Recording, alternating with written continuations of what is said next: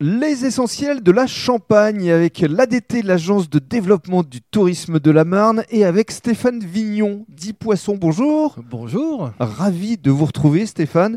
Jeune talent du Champagne, c'était en quelle année Oh, ça commence à dater, euh, ça commence à dater, mais bon, je suis toujours jeune. C'est ça.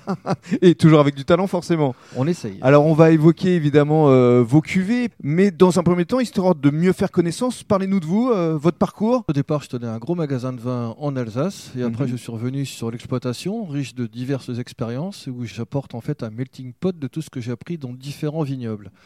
Et donc, euh, notamment la réalisation de cuvées les plus naturelles possibles, que cela soit en parcellaire, euh, en fût, euh, pas de filtration, pas de collage, et j'ai la particularité aussi d'être le premier à avoir travaillé avec les fûts issus des forêts familiales, Mhm. pour travailler terroir sur terroir. Votre domaine, justement, parlons-en. Le domaine, c'est Champagne Vignon Péréfis, situé à Verzenay. Verzenay, un grand cru historique de la montagne de Reims. Mhm. Et combien de cuvées est-ce que vous travaillez Alors, en tout, cela fait 9 cuvées, en comptant le coteau champenois, des blancs de blanc, du rosé, du blanc de noir, du millésime. Il y a, il y a de quoi se faire plaisir. C'est ça. Moi, ce qui m'intéresse, c'est le rendu, le rendu des vignes, c'est le, le terroir qui transpire à travers chaque cuvée. C'est votre passé de caviste qui vous a euh, rendu comme ça C'est sans doute cela, mais euh, je suis venu avec des convictions, à savoir que le champagne est avant tout un vin, et donc chaque année, ben, je fais d'abord du vin, et après, je le transforme en champagne. Très bien. Et dans le cadre du deuxième podcast, on va évoquer une toute nouvelle cuvée.